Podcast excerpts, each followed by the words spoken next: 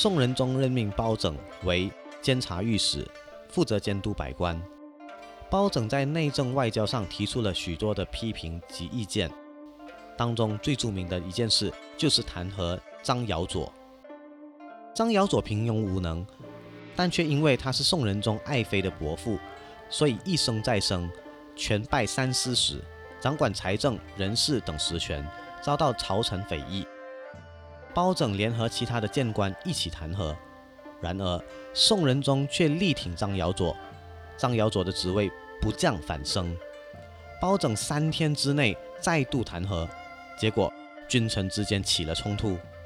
宋仁宗一意孤行，再次提拔张尧佐为宣徽使，这下终于引起公愤，招来包拯、陈旭、王举正等七位大臣的猛烈抨击。包拯甚至和宋仁宗面对面交锋，言辞激烈之时，唾沫星子溅了仁宗一脸，气得仁宗拂袖离去。迫于重臣之事，宋仁宗不得不做出让步，同意外戚不得担任梁府的建议。皇佑三年，也就是公元一零五一年，给张尧佐去掉了一些职务。以包拯为首的谏官们在与外戚的斗争之中，终于取得了胜利。仁宗公开宣布，后妃之家不得两府任职，对避免类似汉唐外戚专权、祸乱朝政的悲剧历史重演，起到了一定的作用。此外，包拯还弹劾过宰相宋养、苏王赵元佑的女婿郭承佑，利用职权贱卖富民底色的张方平，以及在蜀宴饮过度的宋祁。由于包拯敢于弹劾权信。当时社会上出现了“包弹”的谚语，世人凡见官吏有垫缺者，必曰有包弹矣。包弹之语便遂布天下。哦，星期的这个弹劾真的很厉害哦，直接得到一个包弹，就像一一百八十，哎，你肯定会被弹掉、弹劾掉，所以包管能够弹掉它，对啊，肯定能够弹劾。包这里讲到这个弹劾啦，它是有一个流程的，这样主要流程是讲提出弹劾。受理弹劾、审理弹劾，而在最后一步的是裁判弹劾。嗯，通常这个弹劾这件事情呢，必须要有这个御史来去提出他奏折给皇上。嗯，御史就是皇上的耳目嘛。所以其实只要他发现到有一些官员有一些不良的行为，包括自己啦，就像御史其实也是可以去弹劾御史的。哦，通常是提出弹劾的时候有分为两种，一种是御史通过他自己去发现。哦，假如我去巡视，我发现到有人做坏事啊，嗯，哦，这个官员包庇谁谁谁，我就偷偷打小报告给皇上讲，差不多这样啊。另外一种是通过一些人民的反馈，让他寻找证据查证了之后，也是要跟皇上讲。第二步，你要填写那个奏状哦，这些奏状呢，就像我们在法官。会看的那些证词，这样判词啊，那个那个宣呃宣誓书，百姓送上来的宣誓书啊，对，然后里面东西一定要是真实的，所以讲你不用宣誓啊，不像现在我们要宣誓嘛，对不对？呃，如果不是真实的话，其实也是会有罪的，会类似我们的那种捏造证据的那个罪名。篡改文件。第三步就是敬状哦，敬状的时候，其实御史，因为你已经是皇帝的耳目啊，其实你完全不用通过任何人，你只要直接找皇帝，直接跟他打小报告就 set 了。最后一步裁决，这就就由皇帝来决定啊，这个就是一个重点。其实整个事情都是由皇帝来决定。皇帝讲你有罪，你就有罪；讲你没罪就没罪。其实你跟皇帝的关系好啊，就算那个要弹劾你的人，嗯，他有很很好的证据，皇帝觉得要原谅你，其实你是没有事情的。可是这个张尧佐，就真的是给七个大臣就是。也许是因为大臣里面的势力的声音是反他比较众多，他没有一个后台啊，是啊，皇帝也不可以做到太触脸嘛，因为始终这些他都懂，这些忠臣是对他好的，他也不敢完全反完他，有可能会把他当做昏君。再不然哪一个史官把他的名字写臭来，他就遗臭万年了啊。所以其实弹劾这个东西啊，他也不是一个一百八先对那个人民是好的东西，因为始终是最后的决定是由皇帝，其实有蛮多变数的。他如果说是乱乱做决定，就骂他。你看这个包拯不是骂到他口沫横飞，口水都喷到他满脸他他脸上去了！因为那保持社交距离，因为戴口罩。因为那一届的官员都很好。如果想象一下，如果有是那一届贪官众多，我会影响到皇帝的这个判决。嗯啊，弹劾不讲证据，而是由皇帝完全集权去做决定，嗯其实是蛮危险的。想象一下，我们的阿公可以决定任何东西的时候，哦呀呀呀呀呀呀呀！啊，如果他可以让纳吉去坐牢最好啦。嗯，OK，这不是他的权限。刚刚你如果这样讲的话，就是说官员可以相互弹劾。对，这样，如果照这个电视剧里面的话的话，包拯得罪皇帝也好，或者给人弹劾都好，他每次有几次落难的时候，那个乌纱帽脱下来，然后啊呃或甚至是呃关进大牢里面的时候，这时候是谁来救他？你记得吗？每一次电视剧里面一定有一个人来劝皇帝的，皇亲国戚来的不懂哎，忘记了，太久没有看。八贤王。哦，他跟他关系很好的哦。故事里面八贤王是他的叔叔来的吗？就是任何时候，如果说是皇帝做不对的时候，比如说包拯跟皇皇帝吵架的时候啊，啊，他就拿出可以打这个奸臣那把剪出来，啊哦，先帝留下来的什么什么东西啊、哦，然后就命令他必须要把这个包拯给放放出来、尚啊，要重方宝剑啊查这个事情，不是尚方宝剑，尚方宝剑是另外一个东西啊。八贤王就会出来哦，就是来呃救包拯，每次都是这样子的这个戏码啦。哦，所以包拯是有后台啊。在电视剧里面。不过事实上啊，这个历史上啊，这个八贤王是不存在的，完全是虚构情节。你真正要说历史上真的有这么一个八王爷啊，他其实应该是宋仁宗的爸爸，宋真宗的八弟，也就是宋仁宗的八叔。啊，八王爷啊，嗯对啊，他的经典事迹其实也不是像电视剧那样的大义凛然的哦。事情是这样子的，这个刘太后，我们不是讲说她掌呃掌权十一年嘛？啊，她掌权十一年了之后，后来就是病死了嘛。要死前就是对外宣布还政给这个宋仁宗，他有做过这样子一个仪式啦，就是还给他，知道自己命不长久了嘛。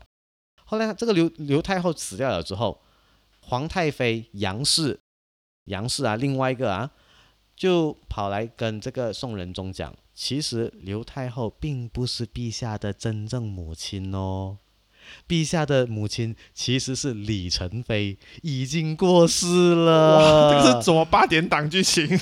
历史上真的是这样子，真的 真的 OK。结果你可以想象到对宋仁宗的打击有多大，哇啦喂！OK 最崩溃吧？What the fuck？OK，他他在位十一年，结果他他不是我的生母。哦，OK，这个时候他才明白，原来刘太后不是自己的生母，而且自己的生母这个李李宸妃啊，到死都不知道，呃，到到死都不能够跟自己相认，你知道吗？所以这个宋仁宗很伤心，伤心到几天都不能够上朝啊，最后还下这个诏书自责自己这件事情。后来八王爷、赵元彦跳出来了，他跟宋仁宗讲：“哎，这个李宸妃，这个李娘娘死的不明不白，会不会是给人害死的你还打小报告嘞？啊？”结果这个宋仁宗就讲：“是哦，怎么办？”就这样笨了他，就马上就派人哦包围刘氏亲眷的府邸，派人到李宸妃的这个灵柩所在的那个地方啊，那个鸿福院去查看这李宸妃的灵柩。结果你知道发现什么？他发现到这个李宸妃的这个妃子下葬的时候，她是以厚礼下葬，当她是皇后来下葬的，不是妃子而已哦，是以厚礼下葬的哦。而且在水银保护之下，他的尸身出来的时候还是面色如生的。结果这个宋仁宗知道了之后就很感叹啊啊，我好像错怪好人了。他直接当场讲了一句话，他说：“人言岂可尽信？”之后马上就跑去这个刘娥的灵柩前面焚香祭拜，然后哭住对这个刘娥讲说：“至今以后，大娘娘一生清白了。”他这个大娘娘指的就是刘娥。但其实其实他也不是他的孩子是吗？你刚才讲了，她是他的养母，虽然不是生母，啊但是是他的养母，而且严格讲下来，他没有亏待她哦。确实啊，他虽然保持把持朝朝政十一年，可是十一年里面，可能后面几年是是他已经长大了，他没有还政给他，他可能有练拳的部分。可是，在他未成年的时候，他把江山给守住了哦。其实十一年过后他还二十四岁啊，算年轻啊。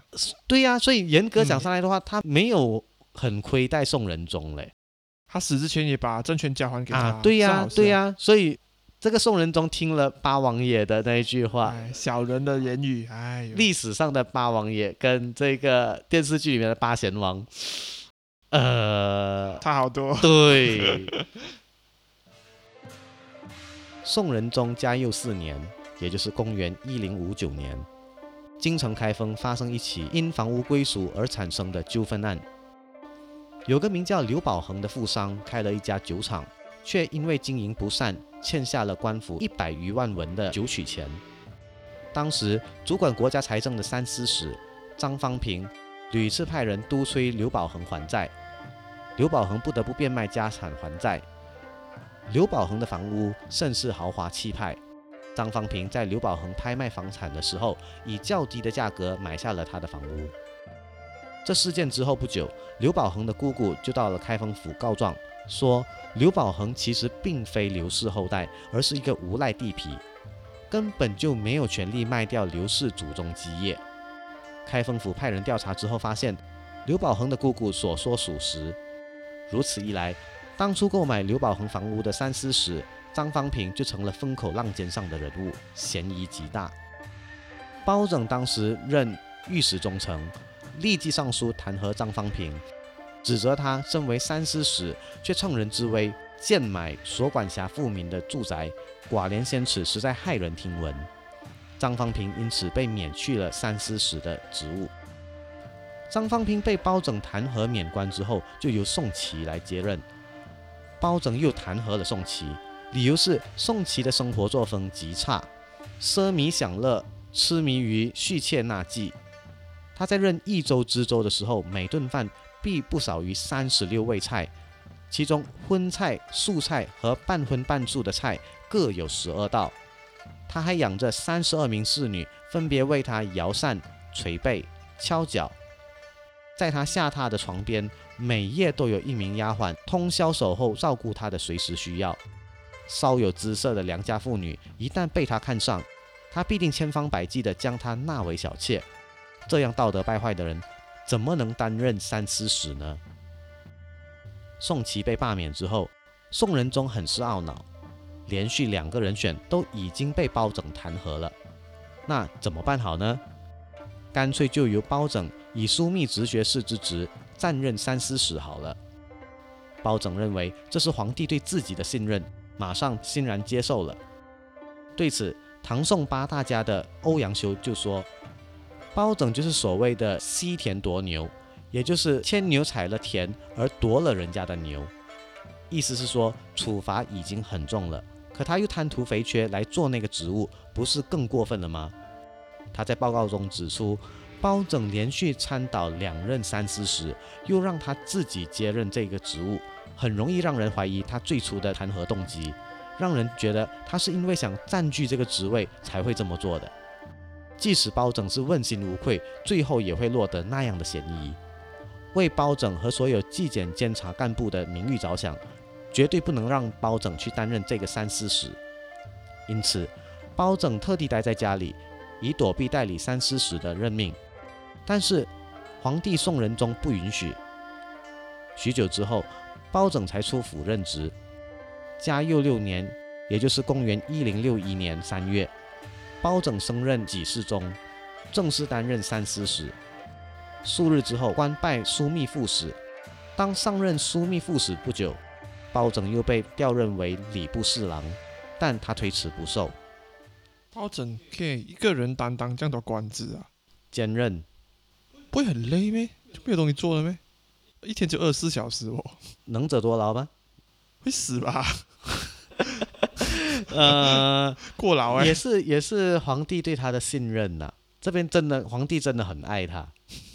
嗯，我们讲这个富商啊，他因为经营经营不善，欠下官府一百余万的这个酒曲钱呐、酒喝酒曲唱曲子，嗯哼，酒曲钱其实就是要上交给政府的税来的啦。你知道所谓的三司使就是相当于我们现在的财政部长嘛？啊对，这个财政部长以更低的价格买到了一间房子，诶，你想到了谁啊？冠英哥，你说的。没有啊，啊不可以乱讲嘛，这个这是事实啊。OK，西田夺牛，西是指这个践踏，践踏，夺是强取嘛。所以种田的人，他因为别人的牛踏到了自己的田地，就直接哦把你的牛给抢走了，意思就是说惩罚过重，所以西田夺牛是指罪轻罚重，从中牟利。其实欧阳修指他西田夺牛的时候啊，这件事情后人有两种讲法。有些人讲说，因为欧阳修跟这个张方平还有这个宋琦他是有交情的，所以他就故意报复包拯，这个是事实。因为欧阳修跟张方平还有宋琦真的交情蛮深的。另外一种讲法是说，其实欧阳修提供这样子的意见的时候，是不是同时也照顾到包拯的名声？确实啦，你那个时候刚刚弹劾两个的话，其实你在风口浪尖，然后你就担任那个职位。你你要知道啊，欧阳修跟这个包拯在朝廷里面，他们是两个不同的派系的。啊，虽然派系跟政见是不同的，可是他们两个人都是在为国家进言，这个是很难得的，跟我们现在马来西亚的政客真的没办法比，你知道吗？现在政客是为自己的党。对我开我开始好羡慕宋朝那个时候他们的那个那个政治环境，你知道吗？我们现在的政客好像真的没有办法跟当时的那些人比，你知道吗？多数无法啦，但是其实有蛮多基层的一些政治的小人物、村长啊，其实为了一些当地的一些社团做了蛮多有效的东西。不过话说回来啊，你你觉得包拯弹劾这个宋琦的理由，你觉得怎么样？宋琦这一点啊，其实要查哎、你你看啊，他讲说，我们我们就讲说，他真的属实啦，他真的每顿每顿饭三十六味菜，荤菜十二样，素菜十二样，半荤半素十二样，然后有三十二名侍女来给他摇扇子、捶背、捶脚，然后每天晚上都有一个丫鬟通宵侍候，他随时的需要。你觉得这是弹劾他的理由吗？如果就事论事的话，就所谓的工作跟工作是工作，私人是私人的话，其实不是哎、对吗？你如果说是搬到现在观点来讲讲的话，你看克林顿的事情闹得多大，嗯，美国人民还是可以选他做总继续当担任总统啊。因为你要把公私分明啊，因为他做的东西其实没有影响到他的工作表现。对啊，那是他私生活来的、啊。他担他担任三司使的话，财政部长关这个东西什么事？其实台湾最近也是有一个新闻啊，就一个很重要官职的人啊，我忘记是谁了啦。他有那种绯闻，他跟助理上酒上所谓的 motel，就是汽车旅馆，被人家拍到，而导致要辞职，被呃在野党攻击。其实也是这个 case 啊，就你所谓的公私需要分明嘛，他的工作的能力其实跟他做这些行为是没有关系的。当当然，这个财政部长也许有点敏感啊，他花很多钱在吃饭跟搞女人也不一定。你如果说是讲说他的这个钱是贪赃枉法的，这样你就直接弹劾他。如果有这点的话，就有确实的证据来完全来把他弹劾。但是只凭着他的生活习惯有点不太对。对你讲说他生生活很奢侈，性需要很大之类的东西，我觉得这个是私人生活来的，不应该是我们用来评价一个政客，呃，一个政治人物。政治人物吧，任何人都参考点是一样。私就是私啊，公我我就是公啊。嗯什么叫啊私人？私人的东西根本就是不需要拿出来给跟外面交代的东西，那个是私人的吗？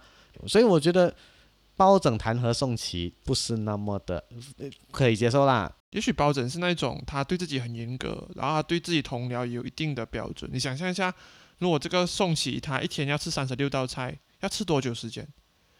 然后你看到一个良家妇女，你想让她做妾没，要讨好她，又浪费时间。也许你没有专心在所谓的朝政上面，包拯就觉得，嗯，以我的标准你不达标，好弹劾你，这是最好的讲法啊如果我是宋仁宗的话，我也不会批准他的弹劾。啊！如果是依法来看的话，其实不能啊。当时的年代就觉得宋琦不适合担任，但是现代来讲的话，我觉得私生活根本不能够拿来谈论。就好像我们现在马来西亚的关注的就是那个议员、那个政治人物，他到底是不是同志，是不是同性恋，是不是有激情？其实是根本 跟政治没有关系的东西，是人身攻击。对呀、跟那个政治人物他的表现其实是完全不。其实这点是没有办。法的啦，像美国这样子啊，嗯你要选总统哦，你的嗯家庭一定要很美满，你没有发现这一点吗？嗯家庭也是属于这种私人的东西，对吧？嗯嗯，可是你要嗯当上美国总统，通常家庭都要比较美满，有一个幸福的家庭啊，你的老婆或老公会很厉害啊，你的嗯孩子是一个很品品学兼优啊，三好学生之类的。嗯讲是讲，我们需要公私分明啦。西方世界其实还是有一点点这种看重，因为选民会觉得，嗯，你的家庭经营到很好，嗯你才有可能经营一个国家。你是一个慈父，你才有可能成为一个有用的一个领导人。其实也是一种公私不分明的种情况啊。好像拜登的选举这样子啊，到后来的时候，有些人就拿他的儿子来攻击他啊，他的他的儿子是他儿子啊，关他什么事？当初特朗普也是这样啊，其实也是有人用他的孩子来攻击他，都一样。包拯在为政期间，曾经对皇帝提供了许多的意见，其中包括：一、国家每年向契丹交纳财物，也就是税币，并不是抵御戎人的计策，应该操练军队，挑选将领，致力于充实边境的守备；二、请求重视门下封还博正的制度；三、废除贪污官吏，不得做官；四、选择郡守县宰，推行考核适用任补恩荫子弟的方法。五、免去安察使。六、请求裁减内侍，减少不必要的费用。七、御史府可以自行举荐所有的官员。八、减少官吏一年的休假日期。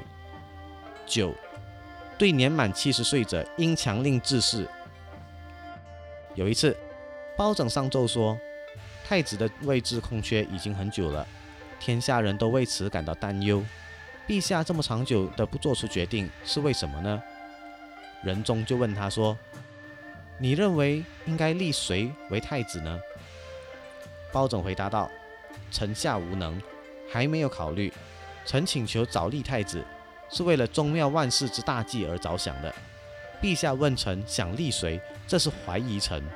臣已经是六十多岁的人了，并不是为自己和后代邀宠而考虑的啊。”仁宗听了大为高兴，就说：“这件事还要慢慢商议。”嘉佑七年，也就是公元一零六二年五月，包拯在枢密院逝世时，突然得病，在一个月之内，包拯就病逝了，终年六十四岁。宋仁宗感念包拯一生为朝廷贡献良多，竟然亲临吊唁。仁宗来到包拯的家里，看到他家徒四壁，衣服器具、饮食使用仍如当年没做官之时。宋仁宗不禁感叹落泪，过后还为包拯的过世而辍朝一日，并追封包拯为礼部尚书，谥号孝肃。这边他提了很多的这些政治意见，篇幅的关系我们不全部拿来谈啊，我们来来讲就几个啦。他有讲到说要皇帝重视这个封还博政的制度，你知道什么是封还博政吗？不懂哎，封还的意思就是说，皇帝下的诏书，如果说是皇帝有做错什么事情，直接原封打包送还给皇帝。哇，好大胆哦！博正就是说，如果说是有其他的官员上奏给皇帝的时候，他讲的内容是不正确的，应该直接反驳他纠正他。啊、封还博正，所以还要重视这个东西，我觉得对的啊，是对的啊。我觉得他已经从一个集权的个体转变成一个团体，啊，对对对，他他已经开始有一点君主立宪制吗？照这样子演变下去，如果、啊如果说是宋朝继续这样子演变下去，说不定可以变成最早的君主立宪制，也不一定。但是要每一届的官员都是能人啊。啊，是啦。然后还有一个就是他请求裁减内侍，减少不必要的费用。所谓的内侍就是在内廷里面服务人员。然后他讲说减少官吏一年的休假日期。哦，公务员的假期你现在敢动吗？公务员的假期跟薪水是不能动的。你如果说是要求说减少公务员的假期的话，谁提这个东西，肯定就一定给人家骂的半死。他敢提那个是票仓啊，以以前没有票仓啊，无所谓啊。啊，没有没有投票嘛，对不对？就是呃，皇帝子呃呃父传子，子传孙嘛对哈。然后另外一个就是说，对于年满七十岁者强令致仕，你知道是什么叫做致仕吗？退休对，以前的官员并没有这个退休机制的啊，是做到死的。哦，就是讲他也许他已经不是脑子不是很清醒了，但是他还可以上朝，他就可以继续做工。啊，他就拿薪水照领拿着那个对薪水照领的，他上哦上朝，他可能甚至他根本都每天病了，不能够上朝都好，但是只要他没有做错事情，基本上他是不需要辞官的，七七十岁已经很除非他自己辞，不然的话他不辞的话，其实他还是那个官。也对啊，但是古代其实七十岁其实是很老诶，因为古人的寿命没有现代人的长嘛。他是最早看到，就是说，哎，应该要有一个顶线，到七十岁真的不行了，人生七十古来稀，以前那个年代七十古来稀，你七十岁真的还能做吗？他觉得好像不能了，就应该要退休。但是换成现在拜登七十七岁了，马哈迪九十三岁，九十四岁，所以马来西亚比较强。我们家我们家老人家是一流哦。对对对，马在这这这一点上，马来西亚是够强的。这个呃，宋仁宗给这个包拯一个谥号，这个谥号叫做孝肃。孝是人呃是孝顺的孝，肃是严肃的肃，孝肃啊。什么是谥号？谥号其实是指人死了之后啊，就按照这个人的生平事迹进行评估之后，给予的一个呃褒扬或者贬低的一些评价的这个文字。谥号是用来高度概括一个人呃一个历史人物的生平所用的字，我们叫做嗜号。就是给死人贴标签啊。啊呀呀呀，它也可以变成就是呃这个人的 nickname 啊，类似这样子。哦，所以以后这个所谓的孝素，一讲到孝素就一定是保证，对吗？因为唯一你可以用这个来称呼他。嗜号应该是独特的吧？就以下一个人就算有接近的功劳，也不应该用嗜号，应该用其他。哎，不应该用孝素，用其他一般上他们会避免同样的那个嗜号。嗯，然后这个孝数的这个长短字数不一定的啊，有些是一两个字，有些是二十多个字，就好像我们之前讲的这一个这个呃慈禧的那个谥号有到二十五个字哇，OK。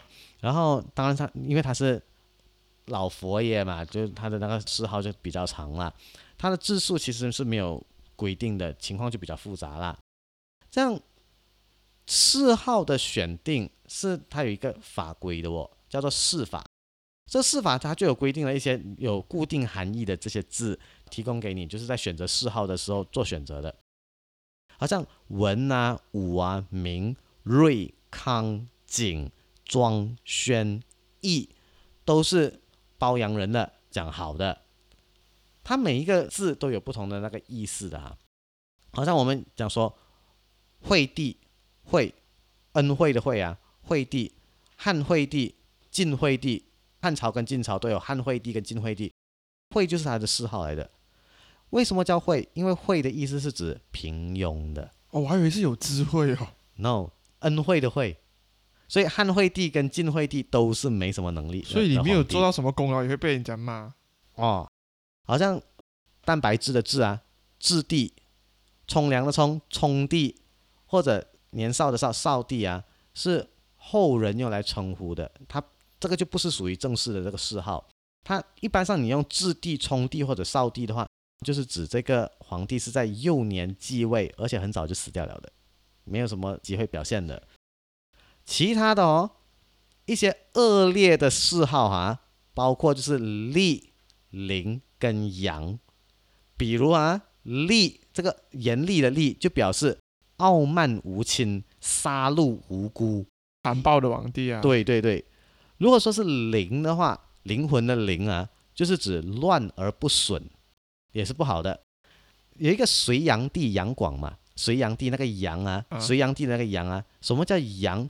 杨的意思是指好内原理。什么叫好内原理？这是讲好听了，所谓内是指内廷，内廷也就是后宫。你好内，也就是说你喜欢宠幸嫔妃罢了。原理就是你疏远礼义，好内原理就是你沉迷酒色，无视礼仪色胚皇帝啦，啊。但是我不要，我不要讲讲到呃讲到你说色胚，要好听点，圆所以我要讲。我就要讲号内原理。但是号内原理，我要做四号的话，就用一个字来代表阳。那一个阳，清汤的汤，你把水字呃三点水换成火字边。好，还有荒荒淫无道的荒，代表着好乐怠政，外内从乱，就是爱玩呐、不是外内从乱，这个这个我不懂啊，好乐待政我还听得懂。外内外如如果说是内，刚刚我们讲过，内是指后宫，哦，我懂啊，喜欢去青楼，不是又不是内是指后宫，啊？Why？OK，、外的话就是指朝廷啊。OK，内跟外一起乱，后宫也乱，朝廷也乱，内外从乱，这个叫做荒 这还是荒淫。啊，荒淫无道。所谓荒，就是指内外从乱。还有幽，幽静的幽，幽灵的幽，这个幽是表示庸恶不通。比如说周幽王啊，宠包氏犬戎犯戒嘛，对不对？所以那个那个那个周幽王的这个幽字也不是什么好东西。其他的还包括我们之前我们提过的汉哀帝，那个哀也是，啊，哀哀跟思啊，不是什么好的嗜好来的，但是它它还有一点同情的意味，哀嘛悲哀啊，思啊思念啊，它是代表说这个呃朝代的中后期的君主没落期的君主啊，没落时候的君主啊，对，所以汉哀帝他宠爱这个董贤，结果后人对他的评价就是哀。还有包括就是说这个呃，在政变之中被推翻的皇帝，那个就给人家做叫做废帝，那个是后人的称呼啦，还不是正式的谥号，谁会 叫这个？但是历史上真的是会称呼，我们在研究的时候真的是会称呼他做废帝的，是有的。OK，历史上有两个皇帝是被废掉的，那个改天我们再讲。亡国君主我们叫末帝，末端的末，然后另外还有一个很特别的是孙权，三国的那个孙权啊，啊，孙权是一个特例啊，他的谥号是大帝，他哪里大大？帝，对，大帝，在整个中国是绝无仅有的哈。他自己给自己叫大帝是吗？这个后人给了我所以大是褒义的吗？褒义的哦，终于出一个褒义的。，OK。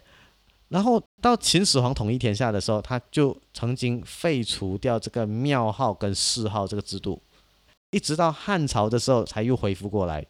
我觉得这个其实是秦始皇很聪明的地方嘞。人的一生其实哪里可以用几个字来盖棺定论的？没有人是绝对好人或者绝对坏人的嘛，嗯对不对？你用一两个字汉哀帝一个哀字来讲完他的一生，隋炀帝一个炀字来讲完他的一生，我觉得好像不公啊！给人贴标签哦。泸州是包拯的家乡，他在泸州担任知州的时候，很多的亲朋故友以为可以得到他的庇护，所以干了不少的仗势欺人，甚至是扰乱官府的不法之事。结果包拯决心大义灭亲，以示警戒。当时刚好有他的一个从旧犯法，包拯决定不以近亲为忌，在公堂上将这个从旧依法责他一顿。自此之后，他的那些亲朋好友都各自收敛，再也不敢胡作非为了。他也曾经给后人留下家训：后世子孙世安者，有犯章滥者，不得放归本家；亡没之后，不得葬于大营之中。不从吾者，非吾子孙。杨拱堪时，宿于唐城东壁，以昭后世。担任开封府知府的时候，包拯决心整顿吏风，改革诉讼制度。根据开封府旧制，凡是要到开封府衙门告状的人，必须要先将他们的状纸交给守门的府吏，再由府吏转呈知府。最后案子是否审理、何时审理，则全部都由府吏通知。由于诉讼者不能面见长官，府吏往往就借此敲诈勒索、营私舞弊。所以有冤屈者常常都送不起钱财，而告状无门。包拯知道开封府有这样一个毛病，决心革除此弊，大开正门，使告状者可以直接到公堂见官纳状，自陈冤屈。于是审案也能更公正、更合理了。还有一件事，也是同样在开封府发生的。开封府有一条河叫惠民河，也称作蔡河。当时惠民河常常涨水为患，患大水时，那些水高得可以让房屋的门都被弄坏，成千上万的官司庐舍都遭到了破坏，搞得城中还需要祭木筏来渡人。后来包拯查知。原来河水泛滥的原因，是因为一个中官士族为了建造自己家族的原谢，竟然占用了惠民河的一些段落，导致河水阻塞不通。包拯毅然下令，将所有跨河修建的楼台、花园和水榭全部拆毁，使得河水得以通畅。有些权贵还特别带了伪证不数的地券来跟包拯理论。包拯也都通过实地检测验证来揭露这些地券都是造假的，并把这些事情上奏给朝廷，要求严惩这些罪犯。对于有政绩者，包拯总能秉公立谏，如杨洪、王鼎和王超三人皆为范仲淹提拔的人才，曾经分别担任江南东路转运使、提点刑狱和转运判官。他们三人因为常常严惩贪赃枉法的官吏，而有江东三虎之称。后来，这江东三虎受到了守旧权臣的忌恶，被降任知州，不得再任转运使等监司之官。这时，包拯本身虽然是由守旧派人物王拱辰举荐升任为御史的，但却不受政治派系左右，向朝廷极力主张复用江东三虎。终于，最后才使到。杨洪、王鼎和王超三人先后又在被启用为京湖南路转运使、河北路提点刑狱、江西路提点刑狱。转运使，他可以帮我们转运是吗？啊，不是，他是指说那些东西在运输上面的负责官员。有可能是什么？就监督那些东西被运，还是负责讲哦，这个东西要运去哪里，我给 approve。从一路去一路。哦，通呃，包括就是说朝廷要抽税啊那些东西，他要去负责，好像很好赚油水的一个工作哎。你要监察不给人家赚油水，所以他才得罪人啊。就是这样子的工作，他是监官呢。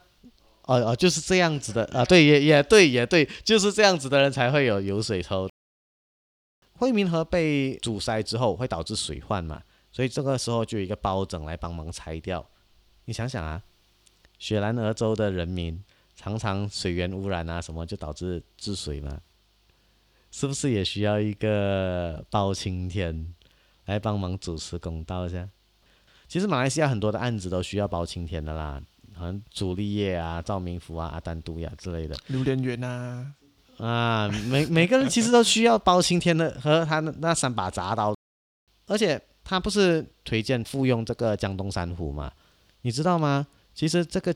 保荐的这个制度哦，保证举荐一个人当官，你举荐不当，其实是会惹麻烦的。是所谓的现在 recommend 吧，是吗？啊，他是我们保证是讲一百八千就 recommend 一定会中。你你你保他，你保他，你推荐他上去，皇帝就会说哦，你这个这个官员是一个能臣，真的很厉害的，所以你认为能的人，我相信肯定也是能的，我就用他喽。可是，如果他真的做不好，他出问题的话，我连你一起罚，会影响到自己的名誉啊。你知道三国一个很出名的戏吗？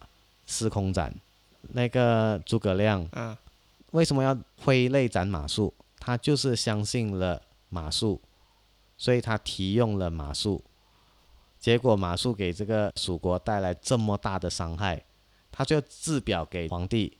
就说他自己贬自己的官，自降三级，因为是当初是他推荐的，他自己推荐的，他当时是为宰相，推荐马谡上去，嗯，结果现在皇帝之下他最大，皇帝不罚他，他自己罚自己哦，自己贬自己，连贬三级，就宰相谁做？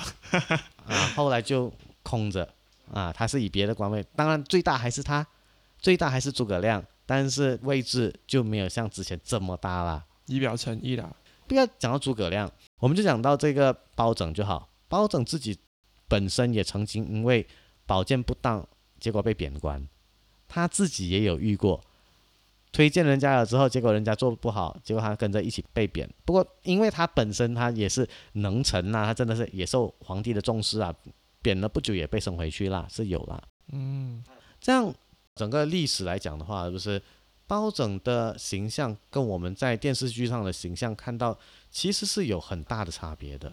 除了外表上面，他不能够用铡刀铡人的，铡刀那是假的，包括就是说很多的那些奇案啊，白天审阳，晚上审阴啊，包括就是说陈世美啦的那些案子都是假的，很多经典的段子都是假的，张龙赵虎。没有这个人哦，张龙没有的，王朝马汉也没有的，展昭哎，展昭也没有的，啊，展昭都没有啊，对都没有的，全部是假的。所以其实还没有这些保镖，他他很敢去弹劾人家，哎，他不会得罪人，没不会有暗杀之类的。他也没有一直只是在开封府而已，你知道吗？他只是在开封府担任两年的官职，你知道吗？啊，就升级啊，他就走了。中央，嗯，所以开封有个包青天，没有包青天，他就只有两年，你知道吗？也就才两年，你知道吗？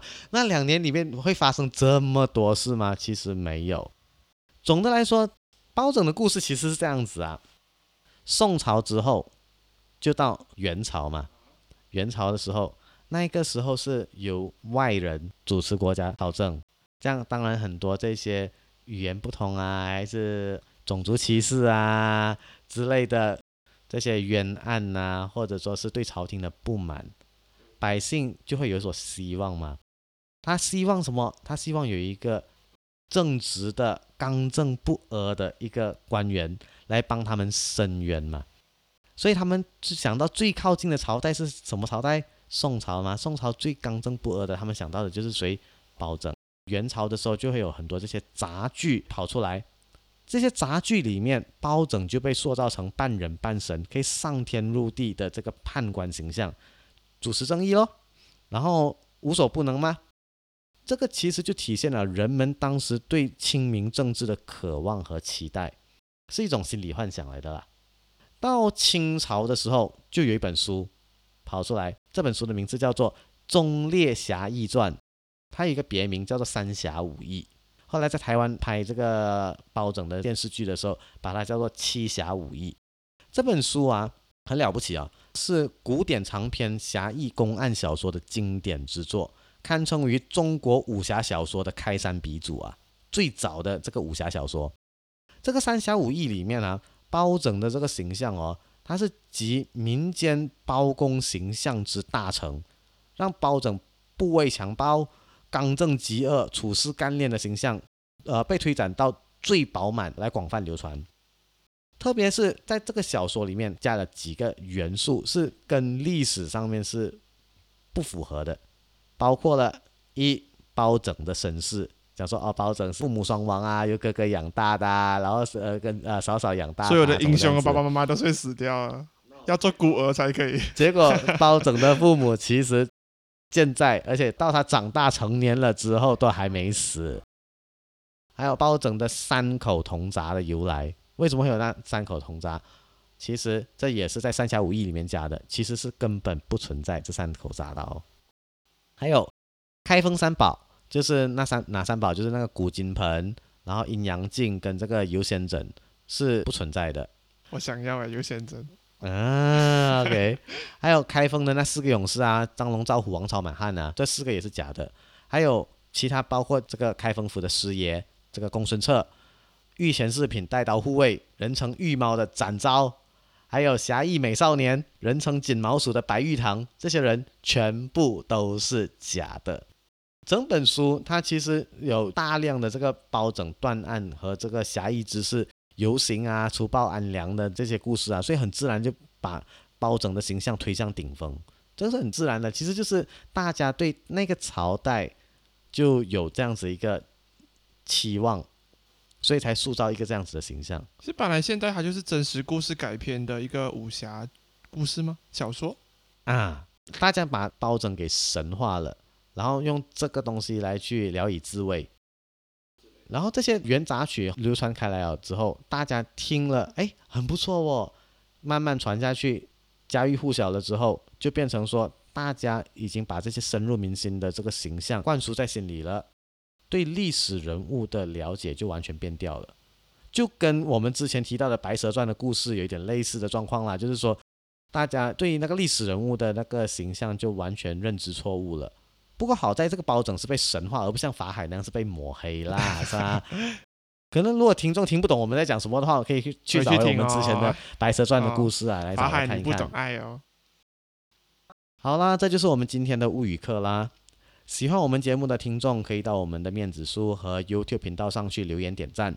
也可以到各大的播客平台上面给我们一个五星好评，多多分享给你们的朋友哦。我是君文，我是阿俊，我们下星期再见喽，拜拜。